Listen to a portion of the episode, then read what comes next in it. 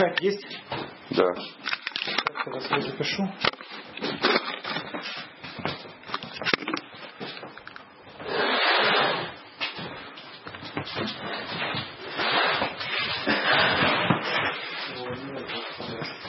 Пиджак не сниму, по-свойски.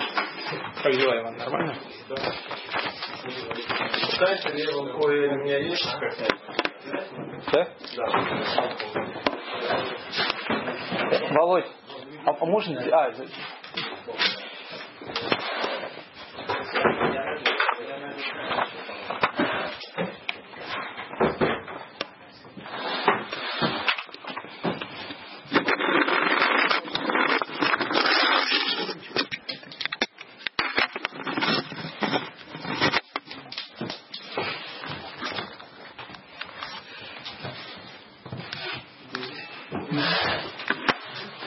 Так, добрый вечер.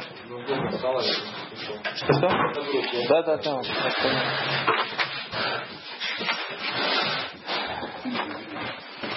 Мы с вами с Божьей помощью входим в очередную главу Торы, которая называется Хаей Сара.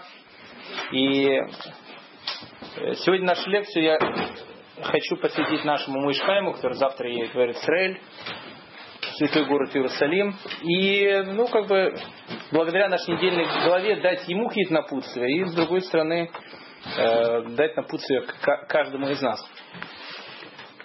Э, В двух словах голова, голова Хаи Сара, если просто пересказать, она э, там есть огромное количество различных, э, ну, совершенно таких знаменитых моментов. Ну, начало недельной главы это смерть Сары и покупка Авраама места, где будет Сара похоронена, в городе Хеврон, в пещере, которая называется э, Махпела, Марат Махпела, пещера Махпела, которая находится в Хевроне. Авраам Авину покупает эту пещеру. Он не хочет ее приобрести, он ее именно покупает, и мы сейчас постараемся понять, почему он ее покупает. А дальше в нашей недельной главе идет совершенно знаменитый такой источник, э, история Э, я бы сказал, что эта история, она единственная в Танахе. Она посвящена, э, она посвящена жизни, не жизни, а женитьбе нашего праотца Исхака. Женитьбе нашего праотца Исхака больше в Торе нигде нет места, где так скрупулезно и подробно описывается о том, как человек ищет себе жену. Практически две главы посвящены, посвящены этой теме. Много очень повторений в этой теме. И э, вообще сама тема по себе интересная. Почему Авраам посылает в Харан э, своего слугу Илиезера, если, э, не знаю, там вокруг, вокруг того же самого Авраама было огромное количество э, не знаю, девушек, на которых Искак мог бы жениться, вообще что это, что там происходит, и об этом в двух-трех словах мы э, попытаемся сегодня с вами поговорить. Ну, самое первое это странность нашей недельной главы. Наша недельная глава называется Хаей Сара. Что такое Хай? Хай это, хай это жизнь. Хаей Сара, как перевести? Жизнь Сары. А недельная глава пишет о похоронах Сары. Спрашивает вопрос, как, как странная вещь. Надо наоборот эту недельную главу было бы написать смерть Сары. Почему эта недельная глава называется «Жизнь Сары»? Это первый вопрос, на который наши мудрецы тут же отвечают, что словом «жизнь» наши мудрецы никогда не понимали только жизнь в этом земном мире. Для наших мудрецов жизнь это жизнь как в этом мире, так и в следующем мире. И мы видим о том, что Сара Имейно, праматерь наша Сара, она не умирает. Она как просто переходит в другой мир. И э, поэтому это и вправду глава посвящена жизни Сары. Мы видим о том, как человек прожил жизнь и прожил ее с большой буквы. Когда Авраам э, состарился, мы читали это в прошлой недельной нашей главе, написано, что Авраам состарился и вошел в дни.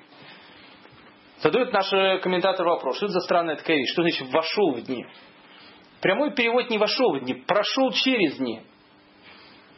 Странное определение старости. Написано, прошел через дни. И объясняют это следующим образом. Они говорят так, что иногда человек бывает, проживает жизнь 70, 80, 90 лет, 100 лет. А потом на каком-то этапе он спрашивает, а сколько я этой жизни прожил?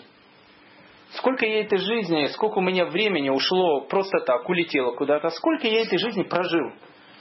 Я несколько дней назад решил взяться за голову и начать смотреть, сколько времени в день я на что трачу. Потому что день какой-то совершенно такой разбитый. Я бегаю туда-сюда, там какие-то постоянные дела, там даже уроки сегодня не, не, не читал, и сегодня, и вчера.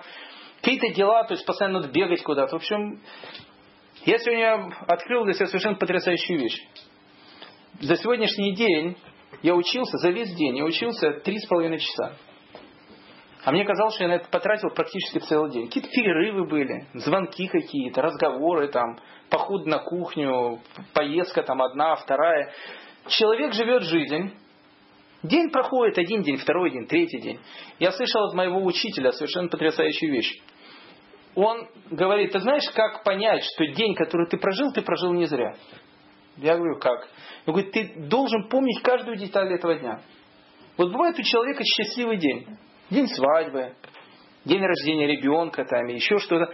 Я не говорю, что он помнит каждую секунду, но он что-то помнит. Это какой-то яркий эпизод в его жизни. И он говорит, вот вспомни, что у тебя было месяц назад, два месяца назад, три месяца назад, в этот день. Человек ничего не помнит. Почему ничего не помнит? Потому что он, вот жизнь, которая вокруг него прошла, она просто прошла. Он ничего не взял для себя, ничего не понял нового. Она проходит. Годы проходят, человек стареет. И потом на старости лет человек говорит, где же эти все годы?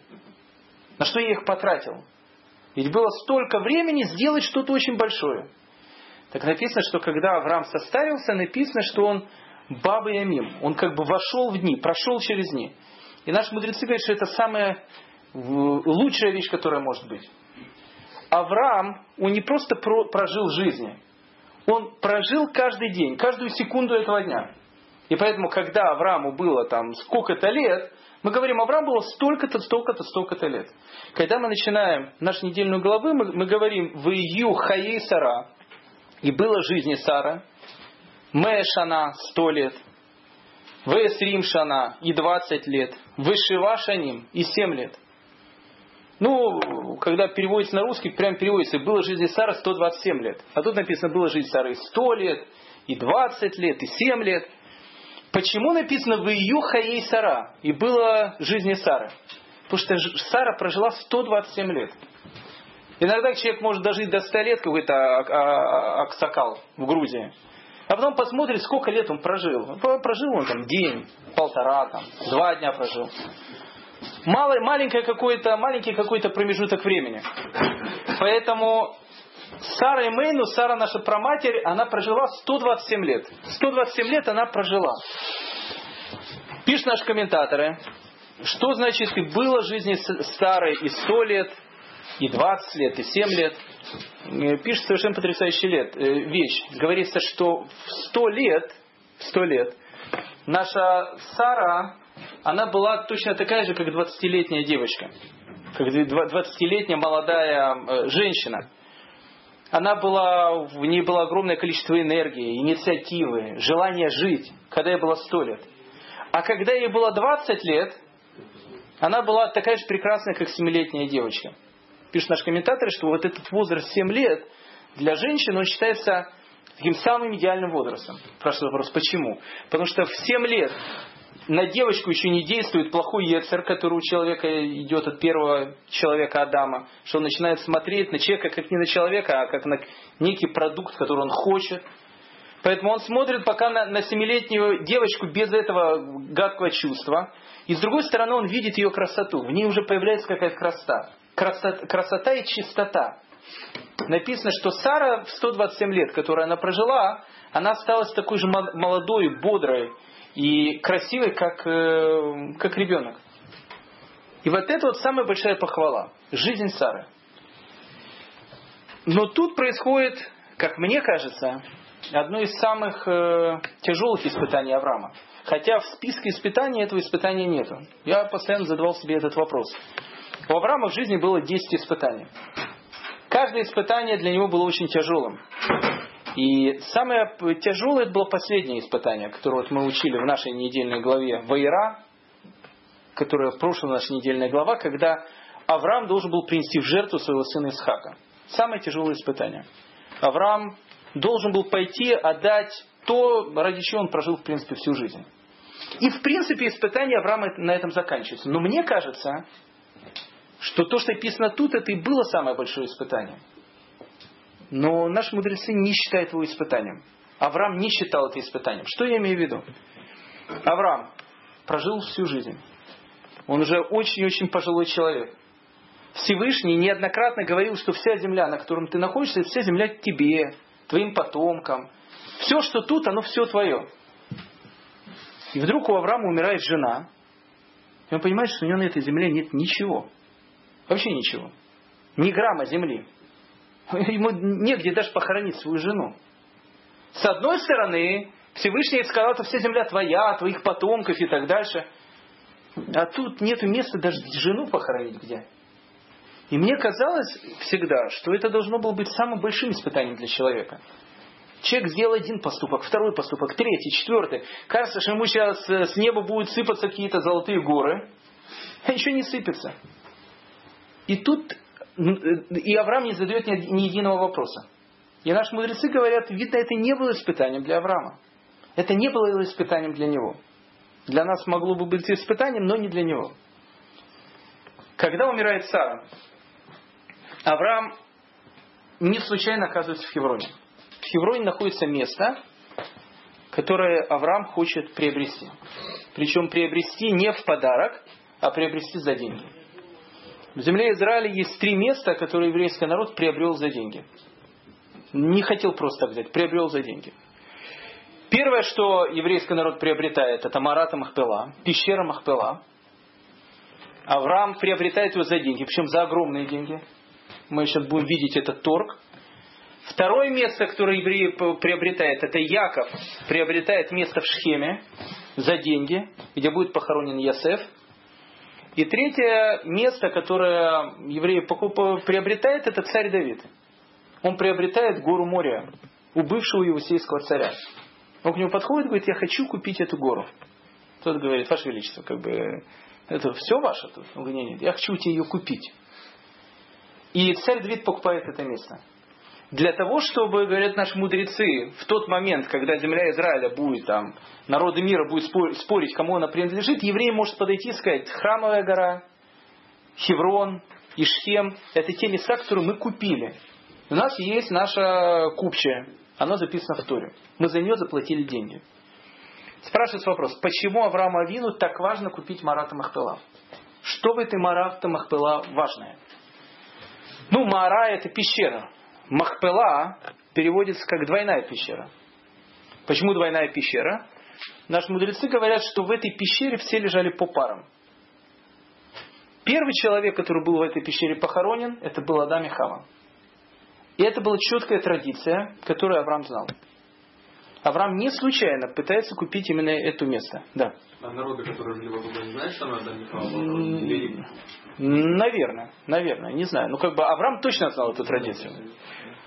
Потом там будет похоронен Авраам и Сара, потом там будет похоронен Исхак и Ривка, потом там будет похоронен Яков и Лея. Единственная наша проматерь, которая не будет там похоронена, это будет Рахель. Это будет отдельная история. Она будет похоронена в городе Бейтлехем. Городе, где родится первый еврейский царь, Давид. Город, который имеет отношение к Давиду, к изгнанию еврейского народа, возвращению еврейского народа. Город, который имеет какое-то отношение с, э, к Машеху. Так вот, э, Авраам не случайно пытается купить это место. Он знает, что Марата Махпела это точка на земле, где соединяются миры. Мир, точка соединения между нашим миром и миром душ, куда уходит человек после смерти через 120 лет, оно проходит через Марат Махпела. Там, там точка. Точка соединения. Талмуд пишет о том, что когда душа умирает, она пролетает через огромный туннель, и она летит к свету. Спрашивается вопрос, что это за туннель? Это туннель, по которому душа летит к Маратам Махпела. Вот этот туннель, свет в конце туннеля, это Маратам Махпела. Там переходит контакт между духовным миром и физическим миром. Именно на этом месте, соединение. Поэтому Авраам понимает о том, что это место необычное, и он хочет быть похоронен именно там.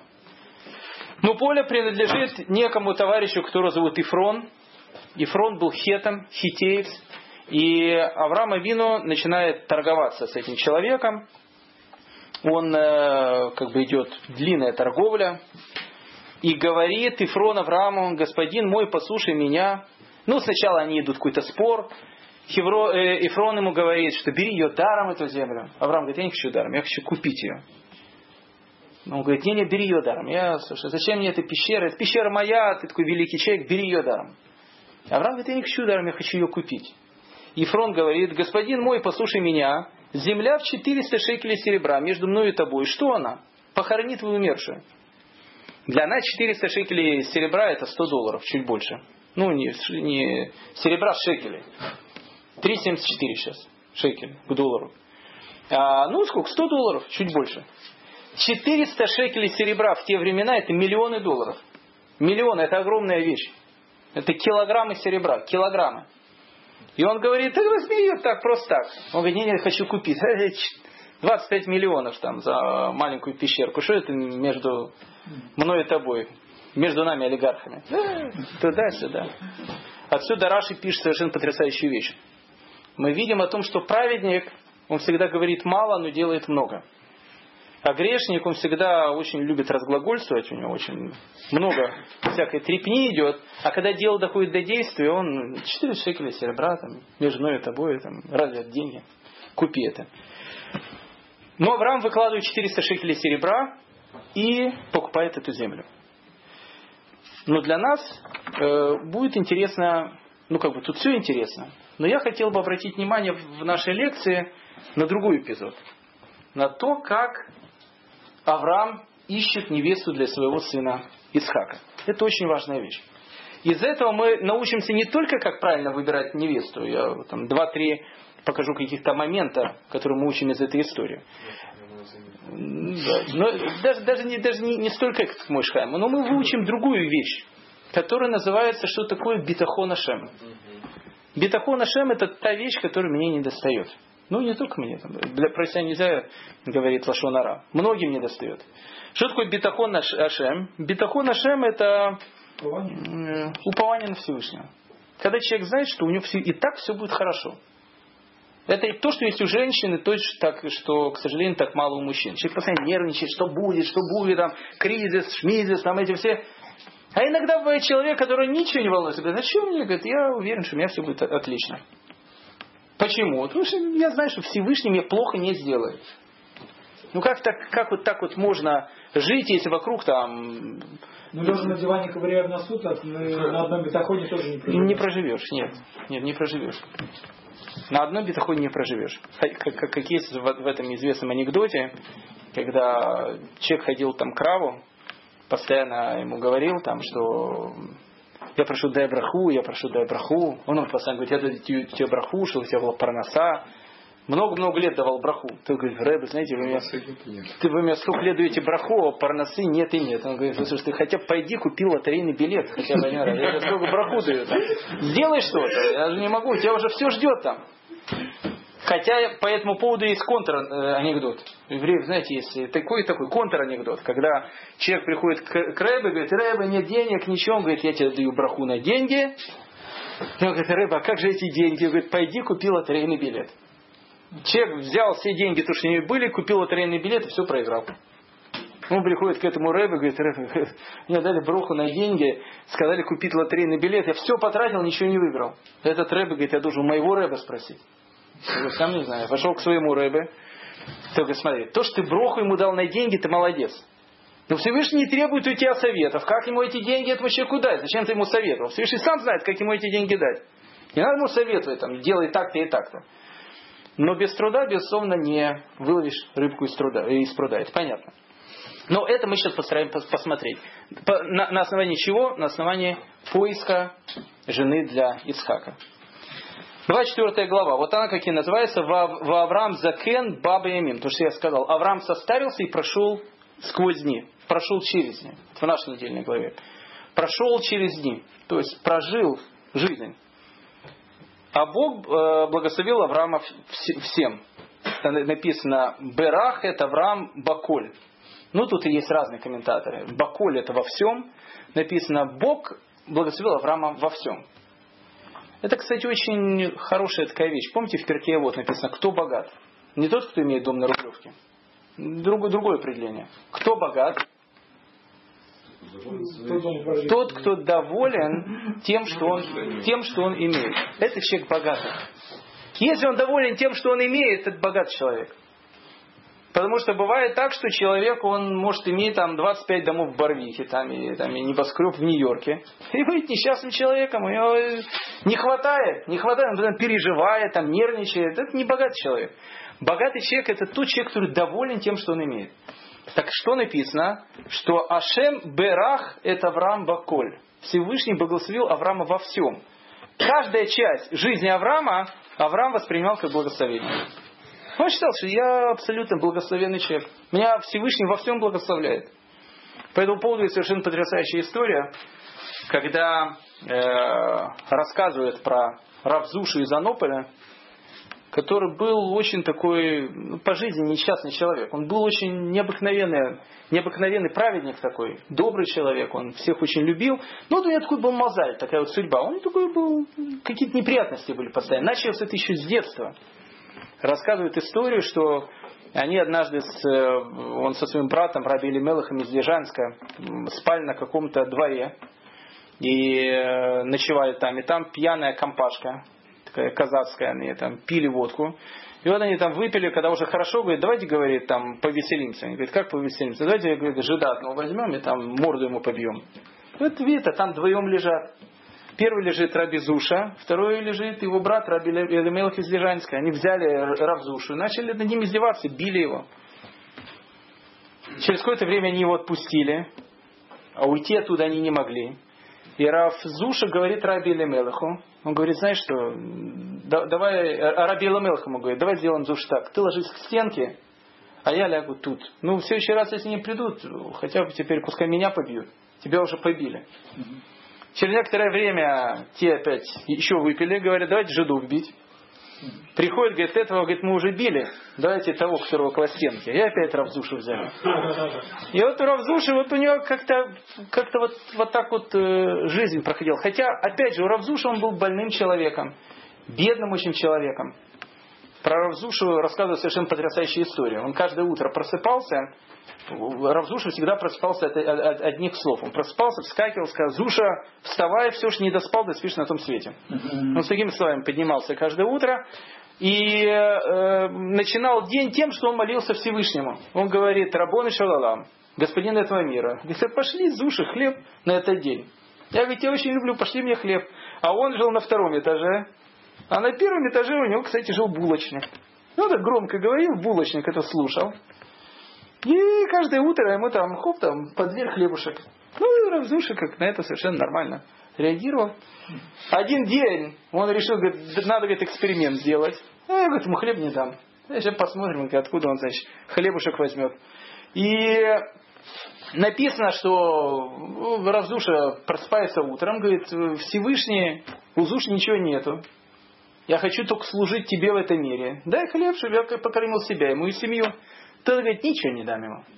Ну и Равзуш пошел, как обычно, там, в синагогу. Идет, а написано там осень, э, это, грязь была на улице. Вдруг в Анополь приехал один еврей, богатый. Он много очень слушал о Равзуше. Очень много слушал о нем и хотел увидеть этого необычного равина. Такой великий раввин, хотел его увидеть. И он такой еврей такой, одет так по-простому, по улице, скромно так. А он на телеге проезжает, и взял этого еврея, там, телег проезжал, грязью так запрыскал, и повернулся, еще засмеялся. Говорит, а, говорит, говорит, смешно. Ну и поехал дальше. Бывают такие люди. Приходит он э, в это вот... Э, Равзушин ничего, ни, ни на одного человека никогда не обижался. Он пришел там в Мику, в ритуальный этот бассейн, принимает Мику. А этот богатый еврей приезжает там в синагогу, говорит, я хочу, знаешь, увидеть этого праведника, Зушу, там, познакомиться с ним. Э, а где он сейчас? Говорит, он в Микве. Ну, где я пойду в Мику, хочу на этого великого праведника пойти посмотреть. Заходит в Микву. Смотрит, там полотенце вытирается этот еврей, которого он напрыскал там грязью. Он говорит, да, говорит, я тебя помню, дедушка. Где тут, говорит, Зуша? Рав Зуш вытирается, говорит, не знаю, где тут бегал. А он других людей спрашивает, а где Зуша? Он говорит, ну это и есть Равзуша. Он как понял, что это Равзуша, он чуть в обморок не упал. Он говорит, Равзуша, я тебя прошу, прости меня прощения, я больше никогда ни на одного человека брызгать грязи не буду вообще. Я теперь был совершенно другим человеком. Зуш говорит, я тебя давно простил, не волнуйся. А этот человек, он не может успокоиться. Он подходит к кровину города, говорит, я не могу, я не знаю, как. Он говорит, что меня просил, я чувствую, я что-то для него должен сделать. Что я для что я могу сделать? И он говорит, ты он все равно, все, что ты ему не сделаешь, он ничего не возьмет. Единственное, что, знаешь, он говорит, очень бедный человек, ему даже кушать нечего. Купи ему какую-то еду и положи ему там под дверь. Ну, он придет, будет кушать. Он говорит, конечно, говорит, куплю. Пошел в магазин, купил самую лучшую еду. Равзуша приходит в синагоги домой. Опять, как, обычно, со словами, ну, конечно, еда будет ждать. Ну, увидел еду, даже не удивился. И сидит, кушает. А этот булочник, смотрит, там наверху кушает. Поднимается, смотрит. А у Равзуши полностью накрытый стол. Тогда он понял, что лучше он Равзуши будет давать. Что если, если не он даст, то даст кто-то другой. Это, кстати, очень интересный взгляд на Аздаку. Есть один Рав там, на, на просторах СНГ, не, не, не в Москве. Он очень интересный. Он, ему, когда дают Здаку, он никогда не говорит спасибо. Никогда. Почему? Потому что по Талмуду, ну, человеку это тяжело понять, по Талмуду написано, тот, кто принимает сдаку, он, наоборот, и делает доброе дело. Потому что ты можешь дать сдаку, она пойдет в какую-то ерунду. Если ты даешь сдаку в хорошее место, то как бы наоборот, в выигрыше не тот, кто принимает сдаку, ты выигрыш, даешь. Ты ему должен сказать спасибо. Поэтому каждый раз, когда ему дают сдаку, он никогда не говорит спасибо, он говорит, я всегда жду, если меня не поблагодарят, больше, говорит, сдаку не возьму. Вот так вот, вот такой вот такой взгляд. И тот понял, что он лучше Равзуша будет что давать. Почему я начал говорить о Равзуше? Равзуша, он э, был такой несчастный человек, у него там и болел, и денег не было, все. И однажды спросили у Магида из Межирича, вопрос такой, как можно служить Всевышнего человеку, у которого все плохо? Как он постоянно может его благодарить, радоваться Всевышнему и так дальше? И Магид из говорит своим ученикам, поедете в Анополь и спросите у Равзушу, он вам ответит. Они приехали в Анополь, встретили там Равзушу и говорят ему, Квода Рав, Рав, скажите, пожалуйста, а как можно вот быть больным, там, не иметь денег, все, и, и, и радоваться Всевышнему каждый день, благодарить его. Равзуш говорит, знаете, это вопрос говорит, не ко мне. Потому мне говорит, да все есть. Может быть, есть несчастные люди, у которых там это. Я, я полностью счастливый человек. Мне Всевышний дает все. У меня все, все есть, все, что мне нужно. Все самое лучшее. Они приехали к Магиду из Межирича, ответили ему этот ответ. Он говорит, это был ответ на ваш вопрос. А где это написано? Тут написано, Берех это Авраам Баколь. Благословил Авраама во всем. У Авраама такие испытания были, и то, то, и, и это. Столько лет детей не было, и столько испытаний. Написано, меня Всевышний, говорит Авраам, благословил во всем. Вот каждая часть моей жизни было благословение. Как Авраам воспринимает свою жизнь? Хотя есть другой комментарий, который говорит, Барех это Авраам Баколь, говорит, благословил Авраама Бакулью. Есть такое имя даже, Баколь. Он говорит, Бакуль это и женское имя такое. Благословил Авраама, говорит, девочки. У него, говорит, там был мальчик Исхак, еще от него родилась девочка, Баколь. Ну, это такой таинственный комментарий. И сказал Авраам своему рабу, старшему в доме его, управляющим всем, что у него. Это не то, что как мой Шхаймер был администратор. Это тип мой Шхаймер, да, и правда такой был человек. Он был такой духовный, духовный ученик, самый близкий ученик Авраама, Элиезер. Имеется в виду раб не то, что он его на, где-то в, в, в Камеруне купил на рынке рабов. Имеется в виду о том, что он был как бы, ну, для своего учителя он готов был сделать все. Это был ученик и учитель, Авраам и Элезер. И управляющий всем, что у него, сказал ему, положи руку твою под бедро мое. Это многие не понимают, под бедро мое, это значит на то, что ниже пояса. Говорит, положи говорит, руку. Это сейчас за Странный какой-то диалог начинается. А, ответ тут очень простой. Все, что у Авраама было тогда связано со Всевышним, это была только одна вещь. Больше ничего не было, обрезание. У нас есть Тора, свитки Торы, у нас есть цицит, кипат, филин, там, книги святые. Авраам ничего не было. У него было только обрезание. Это то, то что вот, вот, вот этот был знак, знак союза между ними и между Всевышним. Даже еврейского народа еще не было. И он говорит, положи руку на этот знак. Потому что это самое святое, что есть. Знак. И я закляну тебя Богом, всесильным Богом небес и всесильным Богом земли, что ты не возьмешь сыну моему жены из дочерей Кнаана, среди которого я живу. Он говорит, я тебе говорит, заклинаю, чтобы ты моему сыну Исхаку не брал из здешних девочек. Хотя их было много. Из здешних не надо. Мы потом увидим почему. Но в мою страну и на мою родину пойдешь и возьмешь жену сыну моему Исхаку. Ты, говорит, должен пойти на мою родину, а имеется, имеется в виду город Харан. Отсюда Рамбан выводит о том, что Авраам родился в Харане, не в Уре, а в Харане. Город на э, границе между Турцией и Ираком сейчас, в Курдистане. И э, говорит, пойдешь в город Харан, и оттуда возьмешь жену для моего сына Исхака. Тут начинается самое интересное. И сказал ему раб, может быть, не захочет женщина идти за мной в эту страну. Нам будет очень важно вот это слово «улай». Может быть. Потом, чуть дальше. Может быть, не захочет женщина идти за мной в эту страну. Должен ли я возвратить сына твоего в страну, из которой ты вышел? Он говорит, а если вот я пойду туда? Ну что значит? Взял, говорит, взял там э, посланника. Сидит такой человек, даже большой, богатый. Берет какой-то, говорит, поедь там в Урюпинск, на мою родину, и привези мне тут девушку. Он говорит, а вдруг она не захочет пойти? Он говорит, а вдруг она не захочет? Ну как, кто я такой взял там? И сказал ему Авраам, берегись, не возвращай моего сына туда. Ицхак с этой земли уйти не может.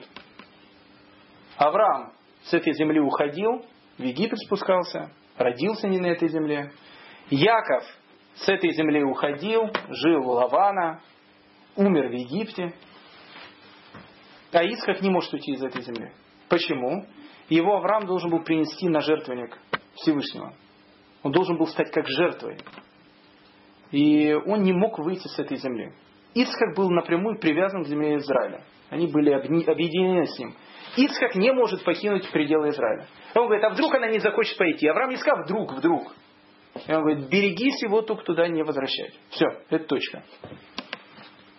Бог всесильный, Бог небес, который взял меня из дома отца моего, из страны рождения моего, и который говорил мне, и который клялся мне, говоря, потомство твое отдам я страну эту, он пошлет ангела своего перед тобой, и ты возьмешь сыну, моему жену оттуда. Довольно серьезное такое благословение. Не волнуйся, Всевышний тебе поможет. Ты главное едь и, и все. Если же не захочет женщина идти за тобою, то ты будешь чист от этой клятвы моей, только сына моего не возвращай туда.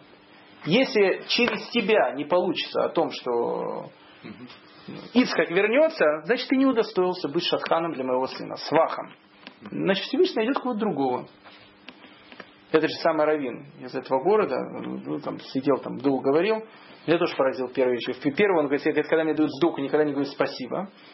А второй вопрос, говорит, когда человек там, э, там э, дает сдоку, вдруг перестал давать сдоку, я никогда на это не обижаюсь. Я говорю, несчастный человек. У него, было, у него была возможность давать сдоку на хорошее дело.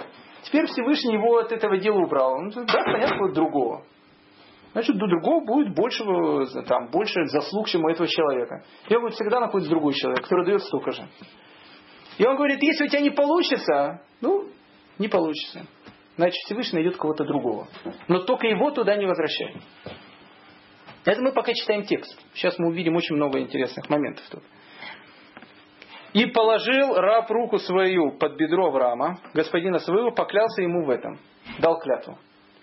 И взял раб десять верблюдов из верблюдов господина своего и пошел. И всякого добра господина своего с собой взял, и встал, и пошел в, Арам Нагараем, в город Нахора пошел в город, где родился, в Харан, где родился Авраам. Расположил он верблюда вне города, действие происходит вне города, возле колодца воды под вечер, ко времени выхода черпальщиц. Итак, в городе не было водопровода. Это было страшное время, когда люди не знали, что такое интернет, телевизор и мобильный телефон. И не было водопровода в городе. Что они делали? Они шли за город, и поэтому пелась э, песня. Удивительный вопрос. Почему я водовоз? Хороший вопрос. Без воды. Ни туды, ни сюда. Поэтому го, за городом был колодец. И все шли в этот колодец набирать воду. Приносили домой. Из нее делали чай, кофе и, и суп. Харчо. И, и, и он пришел к этому колодцу. И сказал, Бог всесильный, Бог господина моего Авраама, доставь мне случай сегодня и сделай милость господина моим Авраамом. Сейчас из слова случай мы поймем, что в жизни не бывает понятия случая. Вот я стою у источника вод, и дочери людей города выходят чертать воду.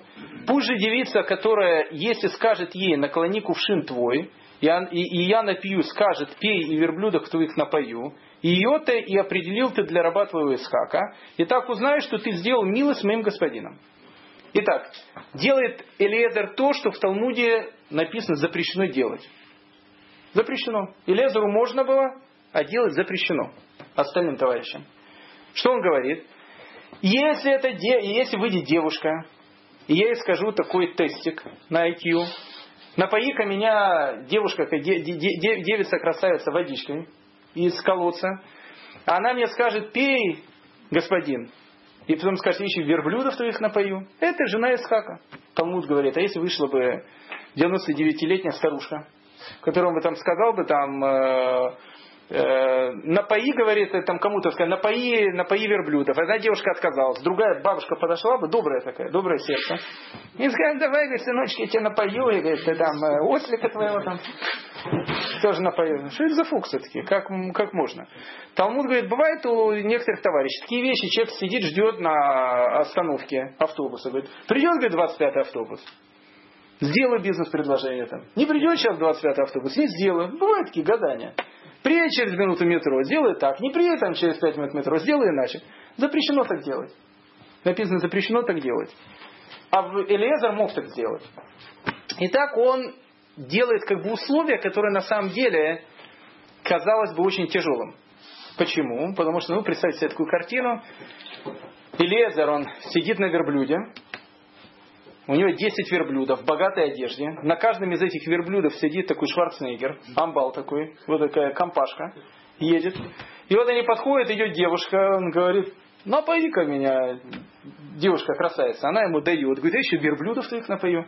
Вы видели в зоопарке, сколько верблюды пьют? Они же не глоточек водички, а у нее верблюдов 10. Еще жара. Это значит, это, это она, значит, должна 550 раз там бросать это ведро, поднимать, поить верблюдов, а там здоровый амбала будет сидеть на верблюдах и говорит, молодец, молодец, девушка. Что это за функция такие? Даже в древние времена, когда люди еще жили по домострою, таких девушек не было. Очень тяжелый такой критерий он дает. Почему тяжелый критерий мы увидим. И было прежде, чем кончил он говорить, и вот выходит Ривка, которая родилась у Битуэла, сына Милки, жены Нахора, брата Авраама, и кувшин ее на плече ее. Очень интересная вещь. На самом деле это, значит, у Авраама был брат, которого звали Нахор. У Нахора был сын, которого звали Битуэль. Значит, Битуэль, он, соответственно, кто он, соответственно? Он, соответственно, двоюродный брат Исхака. А у Битуэля была дочка, которую звали Ривка. То есть это троюродная сестра Исхака, одним словом. Ну, племянница. Племянница. Племянница. Племянница Исхака. И вот он как бы заканчивает говорить. И тут происходит как бы случай, да, случай, наш мудрецы говорят случай. Ривка, она была из очень богатой семье в этой, в, в Жуковке она жила. Из очень серьезной семьи, из Жуковской. И она никогда в жизни никогда в жизни не выходила черпать воду. Но никогда в жизни такое не бывало.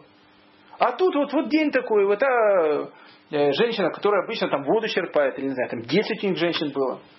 Никто не знает, вдруг руку сломала, родила ребенка, там все что угодно, или Ривке там в голову что-то стукнуло, может быть мне пойти э, ближе к народу там. Вышла почерпать воду, никогда не выходила черпать воду, а в этот день вышла. Для того, чтобы встретить Лезера. Наши мудрецы говорят, это обратите внимание, как случай. Нет понятия случай. И вот значит, выходит, а девица очень хороша видом. Девственно, и мужчина не познавал ее. Ну, в те времена это не было еще таким большим показателем, все такие были. Но, видно, показатель, который пишется о Ривке, написано, что видно в ней что-то, кроме вот этой девственности, было еще что-то, какая-то необыкновенная чистота. Вообще она была очень маленькая. Спорю, сколько ей там было лет, в общем, Разные, раз, разные есть версии. И сошла она к источнику, и наполнила кувшин свой, и взошла. И побежал раб навстречу ей и сказал, дай мне глоток воды из кувшина твоего. Ну, как бы, то, что они договаривались.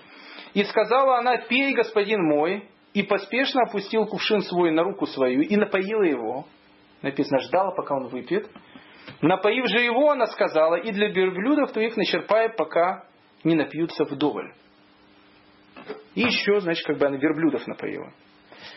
Ну и тут Элезер, он... Э, а человек тут удивляется и молчит, написано дабы посмотреть, осчастливил ли Бог путь его или нет. И было, когда верблюд закончили пить, взял человек тут кольца золотые в полшекеля весом и два браслета на руки ей весом в 10 золотых и сказал, чья ты дочь, скажи.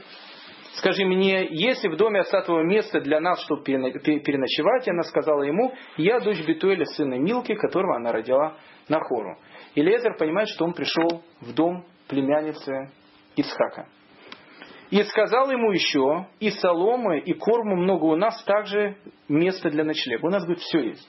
И говорит, и место, и для твоих верблюдов место будет, все у нас есть.